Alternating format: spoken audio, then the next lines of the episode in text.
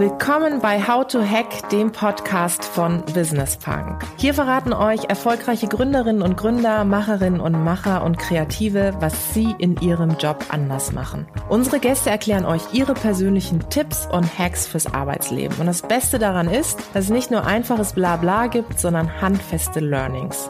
Ich bin Tijen, Gründerin und Moderatorin und freue mich sehr, Host dieses Podcasts zu sein. Hallo zusammen und herzlich willkommen zu einer neuen Folge von How to Hack, dem Podcast von Business Punk. Ich sitze hier im schönen Berlin. Es ist Anfang der Woche und ich freue mich sehr, dass wir heute über ein sehr spannendes Thema sprechen, nämlich über Karriere und das mit Finn Hensel. Ich freue mich sehr, dass du da bist. Herzlich willkommen. Dankeschön, ich freue mich auch. Finn, ich habe gerade eben, als wir uns das erste Mal tatsächlich heute live genau. in Farbe gesehen haben, gesagt, du hast ja durchaus ein sehr bewegtes Leben schon hinter dir und mit Sicherheit noch so, vor dir. vor dir noch. Ja.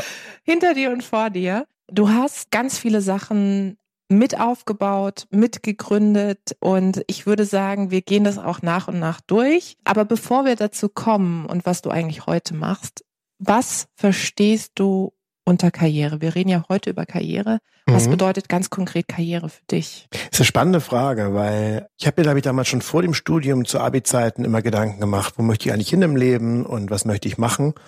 Und ich glaube, da war Karriere ein sehr mh, hm, schwammiger Begriff für mich.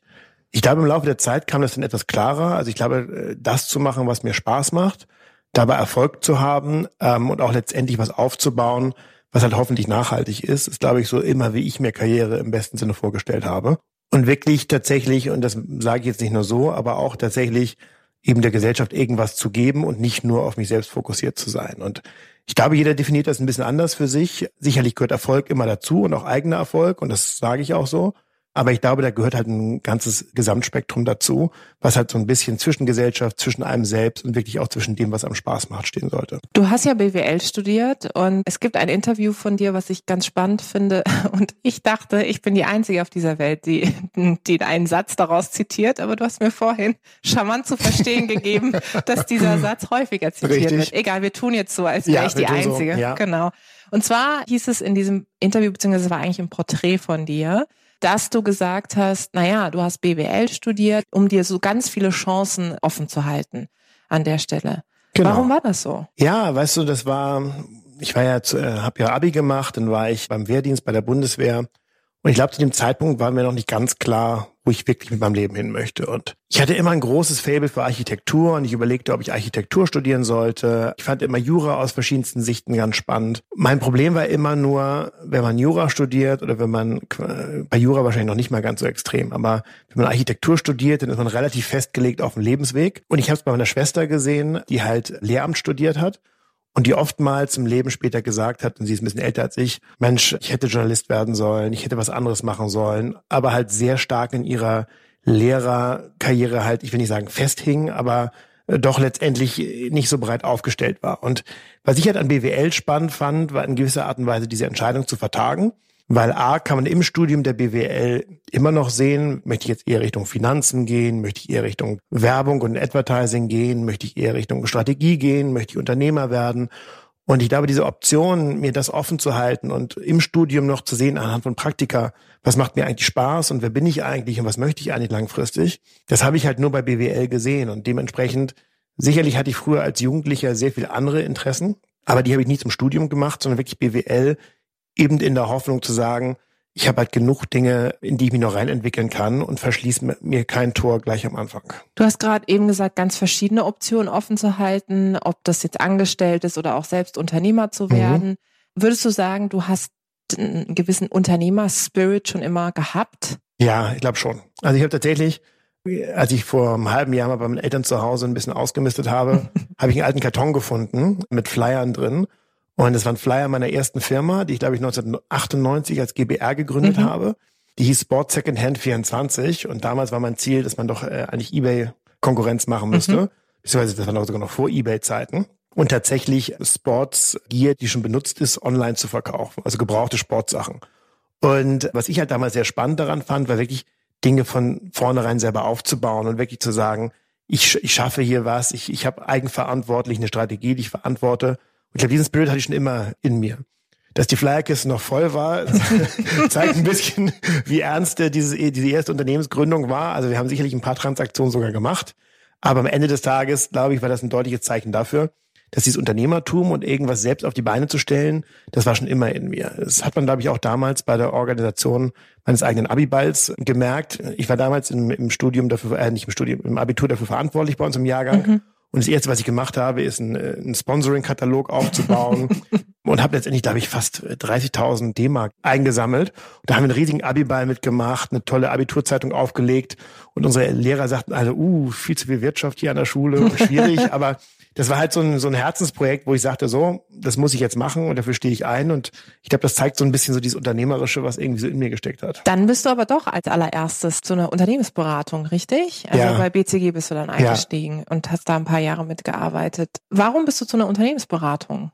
Ja, das war ganz spannend, weil für mich war dann schon wichtig, sage ich mal, so Grundstein für eine Karriere zu legen. Und ich habe immer gesagt, ich möchte halt in gewisser Art und Weise, bevor ich mich wirklich selbstständig mache. Und vielleicht war das auch eine Spätfolge dieses gescheiterten ersten äh, Unternehmertums, dass ich das sogenannte Handwerkszeug lernen möchte. Und ich habe immer das Gefühl gehabt, dass eine Uni eigentlich wirklich so aufs Unternehmertum vorbereitet hat. Also, dass man mal freie Rede hält, dass man mal einen Businessplan selber macht. Das glaube ich ist heute viel üblicher mhm. an Universitäten, aber früher im Diplomkaufmann nach Lehrplan äh, war halt sehr stark eher so Frontalunterricht und man musste die Aufgaben lösen, die einem gegeben worden sind. Und das glaube ich, diese, dieses ganze Thema Workshops und gemeinsame Gruppenarbeiten, das kam erst später an den Universitäten hoch. Und ich hatte das Gefühl, die Uni hat mich nicht auf, auf Unternehmertum vorbereitet. Und was ich an der Beratung sehr spannend fand, gleich am Anfang, war natürlich, A, war BCG natürlich ein toller Name, wo ich auch wirklich glauben konnte, okay, das, was ich da lerne, hat wahrscheinlich wirklich Hand und Fuß. Mhm. Und zweitens so dieses ganze Thema, wie baue ich einen Businessplan auf, wie mache ich eine Bilanzrechnung, wie mache ich eine Finanzierungsrechnung, präsentiere ich das alles gut? Wie nehme ich ein Unternehmen halt anhand von ökonomischen Faktoren auseinander und kann genau sagen, wo ist der Fehler heute, was muss getan werden? Ich glaube, da hat BCG unheimlich viel mehr gegeben, um halt Unternehmertum zu lernen. Obwohl ist es natürlich auch ein bisschen schwierig, weil eigentlich auf der anderen Seite ist Beratertum natürlich sehr passiv. Also man gibt ja immer nur Ratschläge an andere, also man entscheidet ja nie selbst. Das glaube ich, eher weniger vorteilhaft fürs Unternehmertum. Aber so dieses Handwerkszeug, was man eigentlich können muss und tun muss, das glaube ich war halt sehr, sehr, sehr, sehr gut für mich. Und ich glaube, am Ende des Tages bin ich ein bisschen zu lange da geblieben. Ich hätte sehr, durchaus wahrscheinlich ein, zwei Jahre früher aussteigen sollen. Aber wenn man BCG so sieht, das ist halt, man ist in so einem Tunnel drin, man hat immer neue Projekte, es ist immer irgendwie spannend, sich in neue Themen einzuarbeiten bin nach Australien mit BCG gegangen und das waren, glaube ich, so Gründe, warum ich ziemlich lange geblieben bin, weil es einfach immer spannend war und mich immer weiter irgendwie motiviert hat. Und dann kam ja ein berühmter Anruf von jemandem. Genau.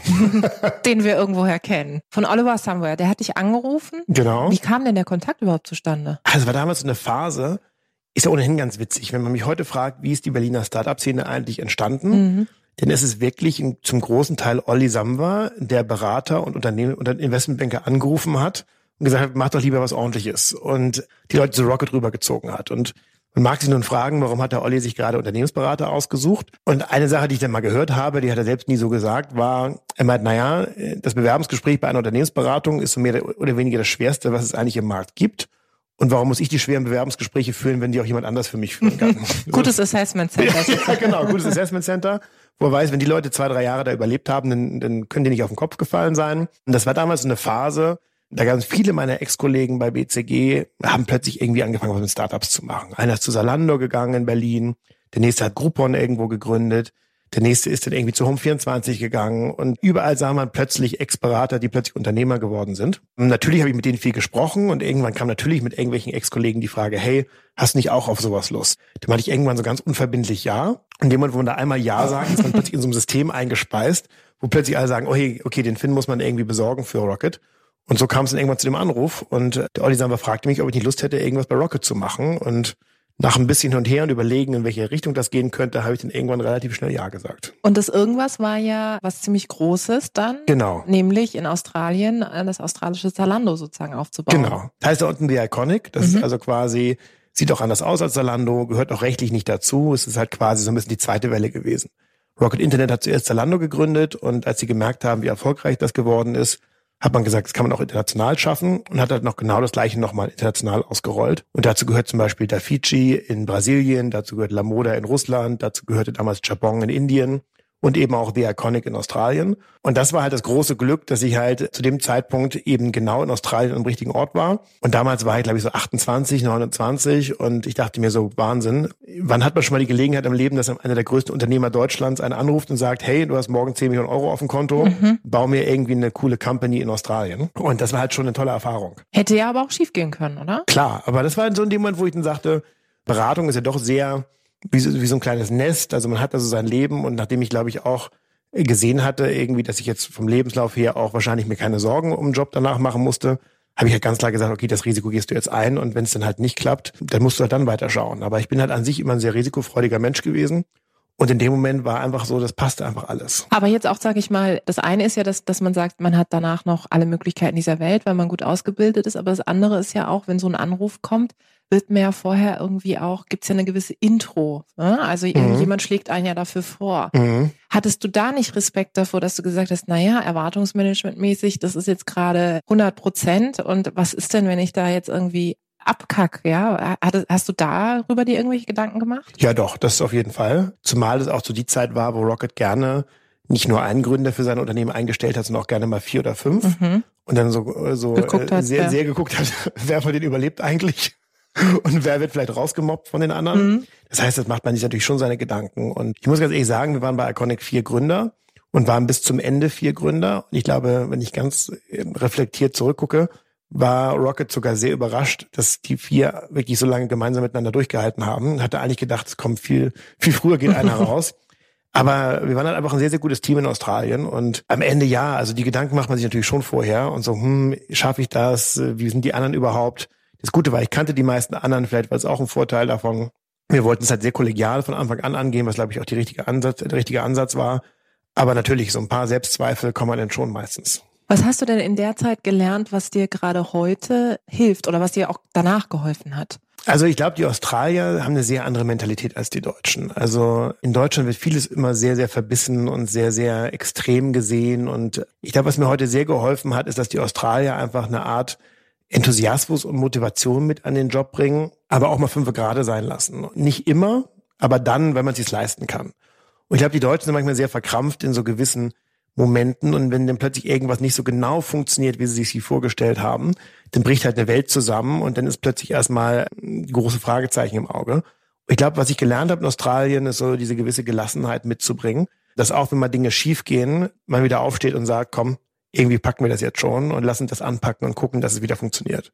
Ich glaube, gerade jetzt zuletzt, in meiner letzten Station bei Moringa, war das sicherlich eine, eine Einstellung, die mir sehr, sehr geholfen hat im Vergleich zu anderen. Das irgendwann zu, zu merken, okay, jetzt Next Step sozusagen auch. Nicht Next Step, sondern eher zu sagen, hey, es läuft zwar gerade alles schief, aber noch lange kein Grund, jetzt nervös Verstehe. zu werden, mhm. sondern Schritt zurück, mhm. durchatmen und irgendwie kriegen wir das alle gemeinsam hin. Mhm. Also auch diesen langen Atem genau. zu haben und dann genau. weiterzumachen. Und was natürlich auch natürlich super wichtig war in Australien, ist, du bist vorher Berater gewesen, du sagst immer zu deinen Kunden nicht, du könntest ja mal, mhm. hättest du mal oder man müsste eigentlich mal mhm. und plötzlich bist du selber in der in der Situation Entscheidungen zu treffen. Und ich weiß nur die ersten Wochen, da kam jemand zu mir an und meinte so, ja, die Website soll die jetzt schwarz oder grau sein? ich so, warum fragst du mich das? Ich so, wie soll ich, wie soll ich denn sonst fragen? Aber ja gut, dann lass uns die schwarz machen. Ja. Und plötzlich so nach fünf Jahren Berater oder vier Jahren plötzlich Entscheidungen selber zu treffen und auch wirklich dafür gerade stehen zu müssen, ob es nun klappt oder nicht das kann auf der einen Seite sehr rewarding sein, auf der anderen Seite aber auch sehr belastend sein, wenn man selbst die Entscheidung getroffen hat und man merkt, es kam halt nicht so, wie man sich das vorgestellt hat. Aber ich glaube, diese Verantwortung zu tragen und, und dafür auch gerade zu stehen, die hat mir auch mein erster Job da, also mein erster Job in der, als Unternehmer mhm. sehr geholfen, das mir heute auch eben hilft. Stichwort Entscheidungsstärke, würdest du sagen, das macht erfolgreiche Menschen aus? Ja, ich glaube schon. Ich glaube trotzdem ist es eine Balance. Also ich glaube, so dieses quasi random Entscheidung treffen, nur aufgrund der Geschwindigkeit, sieht man halt oft, dass er auch den Bogen überspannt. Solche Leute meistens kurzfristig sehr erfolgreich sind, aber dann langfristig nicht mehr. Ich glaube, viel gefährlicher als das ist auch noch parallel zu sehr zu zaudern und nachzudenken und zu sagen, uh, bevor ich die Entscheidung heute nicht treffe, hm, mal gucken, ach, vielleicht, ich weiß auch noch nicht. Dann macht jemand anders. Genau, macht jemand anders, genau. Ich glaube, man muss da eine Balance finden. Und ein Mentor in Australien hat mir mal gesagt, eine schlechte Entscheidung auf dem Montag ist besser als eine gute Entscheidung auf dem Freitag. Und das stimmt auch, weil er meint, wenn du dir, wenn du Montag die schlechte Entscheidung triffst, hast du immer noch vier Tage, die zu stimmt. revidieren und bist immer noch einen Tag früher als die gute Entscheidung auf dem Freitag. Sprich, lieber ein bisschen schneller entscheiden, auch in der Gefahr, einen Fehler zu machen. Und ich glaube, ich tendiere sehr zu der, zur Meinung, lieber ein bisschen schnell die Entscheidung treffen und die Zeit haben, das zu revidieren, als sich zu viel Zeit zu lassen. Gerade im Kontext Karriere, wenn es jetzt auch darum geht, so den nächsten Step anzugehen. Du hast gerade auch einen Mentor erwähnt. Bist du auch jemand, der dann zum Hörer greift und einen Mentor, Mentorin, wie auch immer, anruft und sagt, du, ich stehe jetzt vor der Wahl zwischen A und B, was würdest du denn machen? Oder machst du das sehr für dich aus? Hm. Das sollte ich vielleicht öfter tun, um ehrlich zu sein. Da habe ich mir schon öfter mal in meinem Leben gedacht, dass das eigentlich gar nicht schlecht wäre. Solche Entscheidungen mache ich dann doch meistens, glaube ich, für mich aus, wenn die Entscheidung wirklich an mir hängt. Ich habe teilweise auch Mentoren, aber mit denen rede ich dann eher über so über groß, also denen sage ich nie, pass auf, ich habe die beiden Entscheidungen mhm. A oder B. Mhm. Sondern mit den Mentoren rede ich dann über eher so große Szenarien im Sinne von, oh, ich bin gerade in dieser Situation, ich bin gerade selber überlegen, was heißt das für mich? Und dann eher so ein bisschen im Kontext so ein bisschen zu diskutieren und zu sehen, was die eigentlich über die Situation denken. Das, glaube ich, ist eher das Mentorship, was ich gerne annehme. Dass ich jetzt jemanden anrufe, wie der Telefonjoker bei äh, Wer wird Millionär zu sagen. So, A, B oder C? A, B oder C, jetzt sag du mal. ähm, ich glaube, das mache ich, habe ich glaube ich noch nie gemacht. Aber mhm. manchmal denke ich schon, vielleicht, wenn man so eine Person hat, die quasi ein guter Sparringspartner ist, das ist, glaube ich, immer gut, aber bin leider nie in einer Situation gewesen, wo, wo ich von jemandem so profitieren konnte. Aber vielleicht kannst du ja jetzt jemand sein, der das sozusagen weitergibt, oder? Also ja. bist du das auch schon? Also ich versuche das. Also ich habe tatsächlich zwei Mentees, mit denen ich jetzt irgendwie so alle, einmal im Monat mal essen gehe. Mhm. Und die mich dann immer fragen zu ihren Karriereentscheidungen und das tue ich schon sehr gerne. Wobei ich immer mich immer sehr zurücknehme und sage, ich entscheide ungern über andere Menschen ja. Leben, ohne ja. den gleichen Kontext zu kennen wie sie. Also da bin ich auch sehr vorsichtig und sage dir, nee, oh, du musst auf jeden Fall das machen. Aber es ist schon ganz interessant, mal in der anderen Situation zu sein und selber halt der Mentor zu sein für andere. Man kommt sich auch sehr alt vor, oder? Manchmal. Ja, das, das stimmt. Zusätzlich. Das habe ich bei BCG immer gemacht. Da, da heißt es schöner, da nennt sich es immer dein Buddy. Ja, ja du hast dann deinen Buddy zugewiesen ja. und das ist dann immer ein bisschen angenehmer, als zu sagen, du bist jetzt der Mentor. Aber ja, es ist tatsächlich, ich meine, man wird ja auch nicht jünger und wenn ich jetzt sehe, dass die ersten Leute, die mich jetzt nach Rat fragen, so, 2021 sind, denke ich schon, wow, also wow. das Age Gap wird doch mit der Zeit größer. Mhm. Dann ging es ja weiter nach The Iconic. Du hast Movinga gerade erwähnt. Was war dann für dich die Entscheidung? Ich mache jetzt Movinga. Ja, das war, du hast ja eingangs gesagt, so ganz geradlinig ist mein Lebenslauf da nicht. Ich habe, wie ich vorhin Karriere definiert habe, glaube ich, ziemlich wichtig, so dieses eigenverantwortliche Dinge zu machen, die mir Spaß machen, wo ich aber auch glaube, einen guten Wert langfristig aufbauen zu können. Und das war bei Movinga ganz klar so mein Gedanke. Als ich damals anfing bei Movinga, da war es ja ein sehr schnell wachsendes Unternehmen. Es war ein sehr junges Team, also auch noch deutlich jünger als ich damals und dachte, Mensch, du hast halt irgendwie ein Thema, was du als Mitgeschäftsführer irgendwie groß machen kannst du kannst Leute coachen. Ich sag mal, ich bin jetzt kein passionierter Umzugsunternehmer, ähm, deswegen war das jetzt das sicherlich nicht der ausschlaggebende Grund, zu Movinga zu gehen. Aber ich fand es halt immer spannend. Ich bin halt ein absoluter Digitalisierungsfan. Ich bin der festen Überzeugung, alles wird irgendwann digitalisiert. Mhm. Sei es mhm. Umzüge, sei es am Ende Mobilität, sei es Hotels, es wird alles digitalisiert. Und was ich halt sehr charmant fand, dass noch niemand vorher den Gedanken hatte, Umzug zu digitalisieren und die beiden Gründer von Movinga die ersten waren, das fand ich halt sehr spannend und ich habe halt schon diese große Vision gesehen, dass du halt wirklich einen globalen digitalen Umzugsdienstleister bauen kannst. Und ich glaube, diese Herausforderung, und ich glaube, wenn du mich jetzt fragst, was so das immer wieder verbindende Element ist, warum ich Dinge tue, mhm. glaube ich schon, ich lasse mich halt unheimlich gerne auf Herausforderungen ein. Und das war eine spannende Herausforderung und hat ansonsten alles eben das mitgebracht, was ich vorhin als Karriere definiert habe. Und deswegen fühlte sich das damals genauso richtig an wie der richtige Schritt. Aber du scheinst ja schon in dir so einen Antrieb zu haben. Du hattest ganz vorhin kurz in so einem Nebensatz gesagt, na ja, mir geht's ja schon auch darum, irgendwie erfolgreich zu sein mhm, mit klar. dem, was ich mache. So zusammengewürfelt dein Lebenslauf ja aussehen mag, am Ende des Tages merkt man schon eine gewisse Konsistenz, was so eine Vision betrifft, mhm. oder? Hast du das auch für dich persönlich, dass du zum Beispiel sagst, keine Ahnung, in fünf Jahren möchte ich da und da stehen?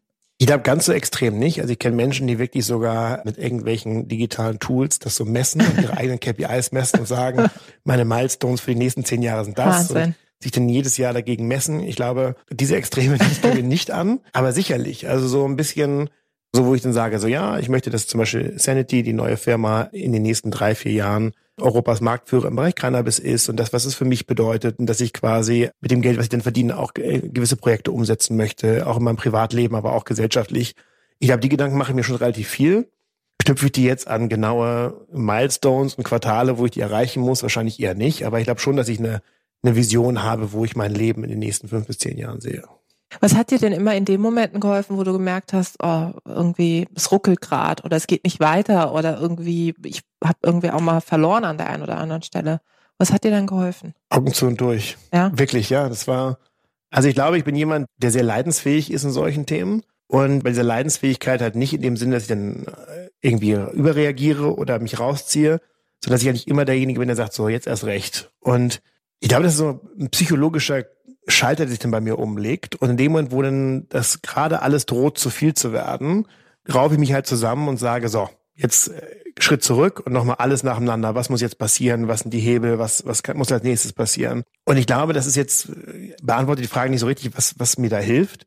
Aber ich glaube, es ist einfach so bei mir halt so ein Charakterzug, der bei mir drin ist. Was ich immer dann mache und äh, sehr zum Leidwesen meiner Freunde und Leuten, die äh, zu der Zeit was von mir wollen, ich igle mich dann schon ein. Also mhm. ich bin mhm. jemand, ich packe die mhm. totalen Scheuklappen auf. Ich mache meinen Briefkasten zwei Monate nicht mehr auf. Ich äh, lebe nur noch quasi zwischen zwischen morgens und abends und gehe nach Hause nur noch, um ins Bett zu gehen, antworte keine Freunde, Nachrichten mehr, gar nichts und mache dann wirklich nur noch das, was ich glaube wichtig ist gerade.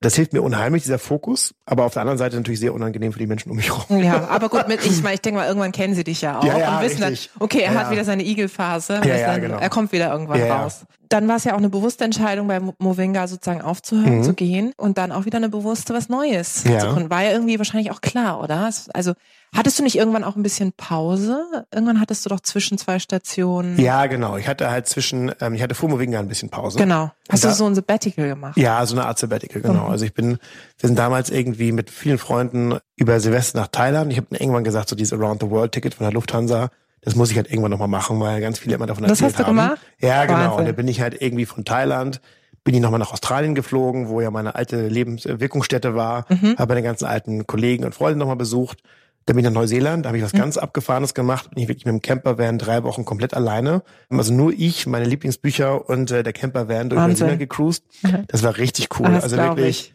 Also es ging wirklich so abends irgendwie noch am Hafen gefahren, da vom Fischer einen Fisch geholt, Ach, cool. dann irgendwie am Campingplatz oder oder am Strand irgendwie einen Grill aufgebaut, ein Buch gelesen, äh, irgendwie einen Wein dabei getrunken und einen Fisch gegrillt. Also das war wirklich so, weiß nicht, das liegt ja nicht jedem, aber mhm. ich habe gemerkt, mir liegt das und das war wirklich eine tolle Zeit.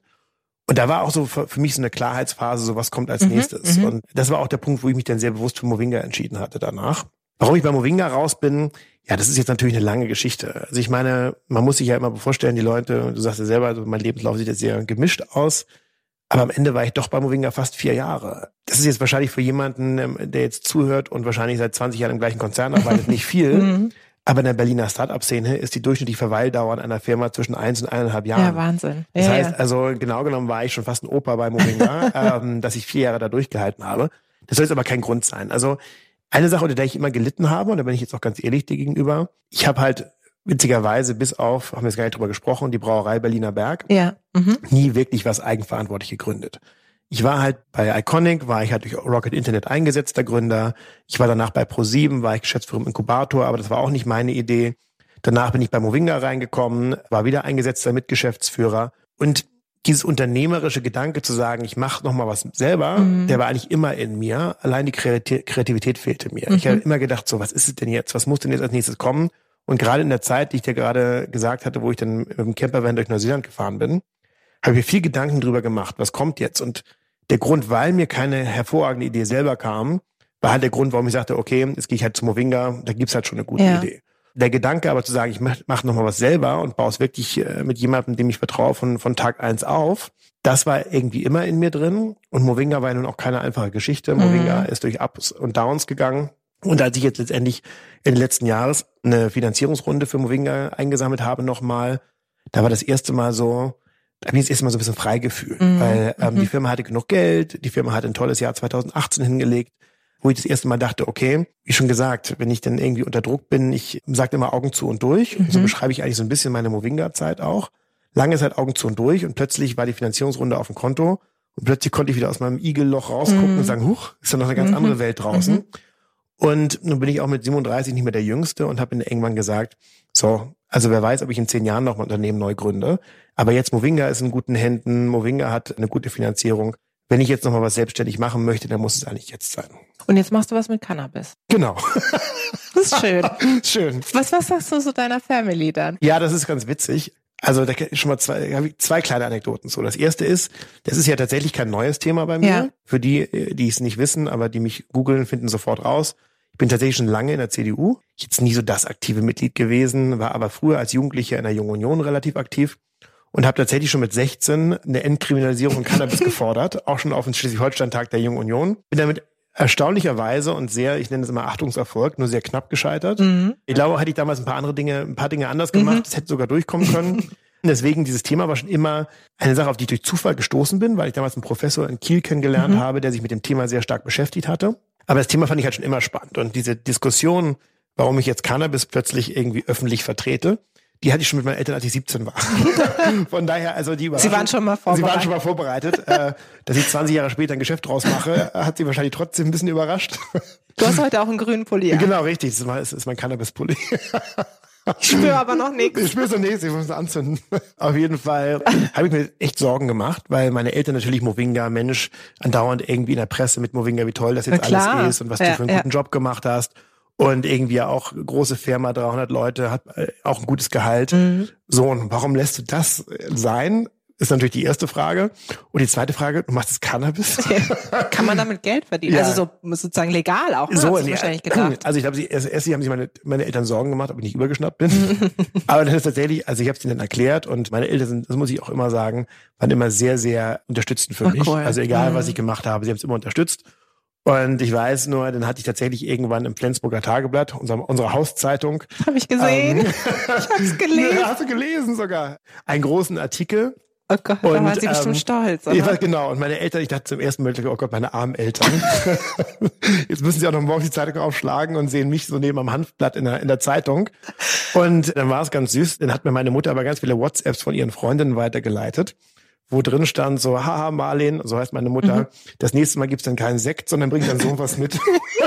und das okay. Wenn, coole Reaktion. Ja, total. Wenn, wenn ihre Freundeskreis, cool. der großteils über 70 ist, so reagiert, dann denkt ihr auch manchmal, vielleicht die Gesellschaft schon weiter. Coole Ladies. Ja, denken. ja, ist auch so, tatsächlich. Genau. Und dann hast du das gegründet, medizinische Produkte, genau. CBD auch? Sowohl als auch. Also wir machen sowohl medizinische Produkte, sprich, es wird ja immer mehr wissenschaftlicher Research mhm. betrieben. Mhm wo die Cannabispflanze helfen kann. Also man sieht halt schon sehr, sehr stark, es gibt starke Indikationen, sei es nun Schmerz, sei es teilweise Epilepsie, aber auch viel, viel mehr Indikationen, wo Cannabis inzwischen einen nachgewiesenen Wert schafft. Deutschland war 2017 einer der ersten, also bis heute eigentlich überraschende Pioniere, die erlaubt haben, dass Cannabis auf Verschreibung von Ärzten verschrieben werden kann. Man hat eigentlich die letzten zwei Jahre das Problem gehabt, dass immer mehr Ärzte Cannabis verschreiben, aber nicht genug Cannabis quasi als Produkt bei den Apotheken landet. Mhm. Und letztendlich ist das eins der Ziele unserer Firma, die Versorgungssicherheit der Patienten in Deutschland mit sicherzustellen und eben verschreibungspflichtiges Cannabis in die Apotheken zu bringen. Und ein paar Leute habt ihr ja schon überzeugt davon, weil ein bisschen Kohle habt ihr genau. eingesammelt. Ne? Aber das noch ganz kurz, also wie gesagt, das ist dann kein CBD, sondern das ist wirklich so,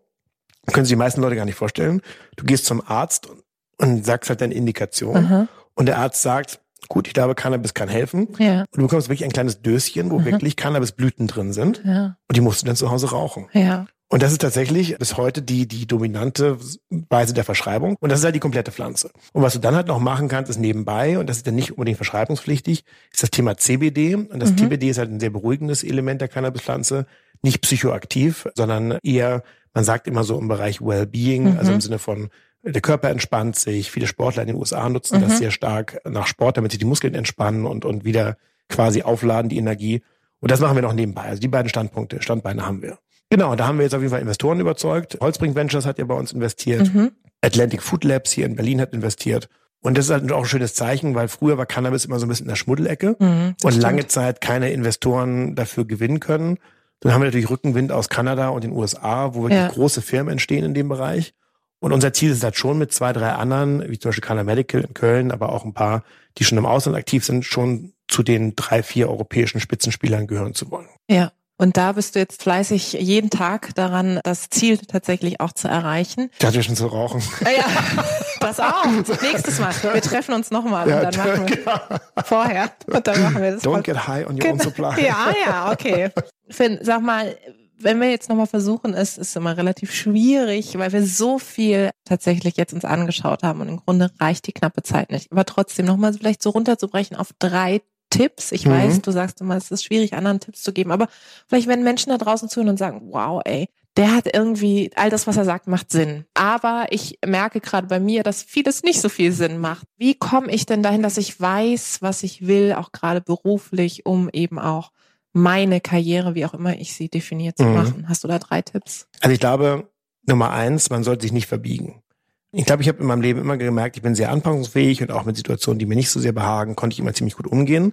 Ich glaube aber, wie du schon am Anfang gesagt hast, wie ich Karriere definiere, auch das zu machen, was mir langfristig Spaß macht, ist, glaube ich, sehr, sehr wichtig. Wenn ich zum Beispiel irgendwie sehe, oh, ich habe ein Top-Job-Angebot in einer Firma, die zahlt mir super Geld, aber ich merke tief in mir drin, das ist nicht das, was ich machen möchte, dann mach es einfach nicht. Ich glaube, das ist wirklich ein ziemlich wichtiger Punkt, weil ich glaube, das, was ein Beruf im Beruf erfolgreich macht, ob es nun als Unternehmer ist oder als Angestellter, ist immer die Passion, der Enthusiasmus und die Motivation für das, was ich tue. Und das ist auch das, wo ich sage, Mensch, es bringt mir zwar jetzt persönlich als Finn nichts, aber ich bleibe jetzt auch mal zwei Stunden länger abends im Büro, einfach nur, weil ich es fertig haben möchte. Mhm.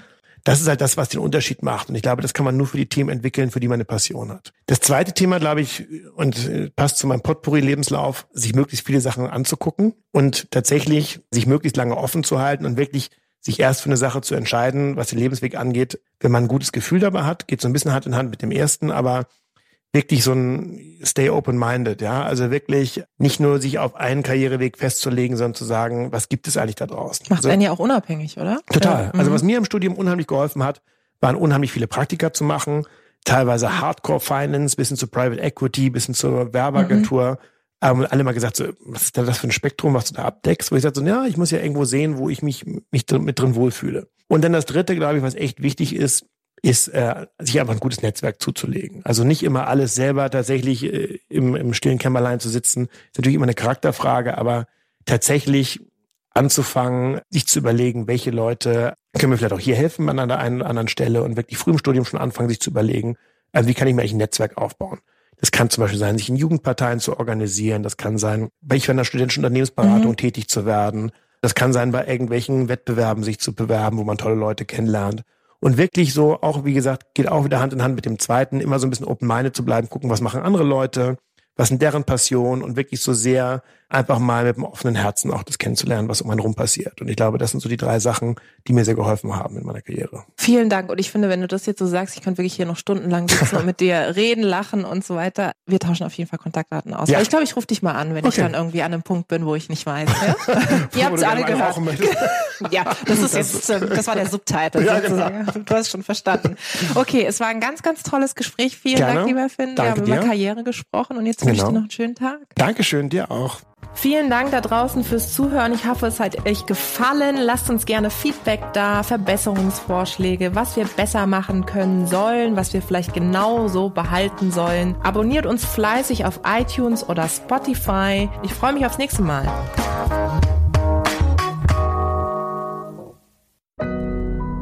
Audio Now.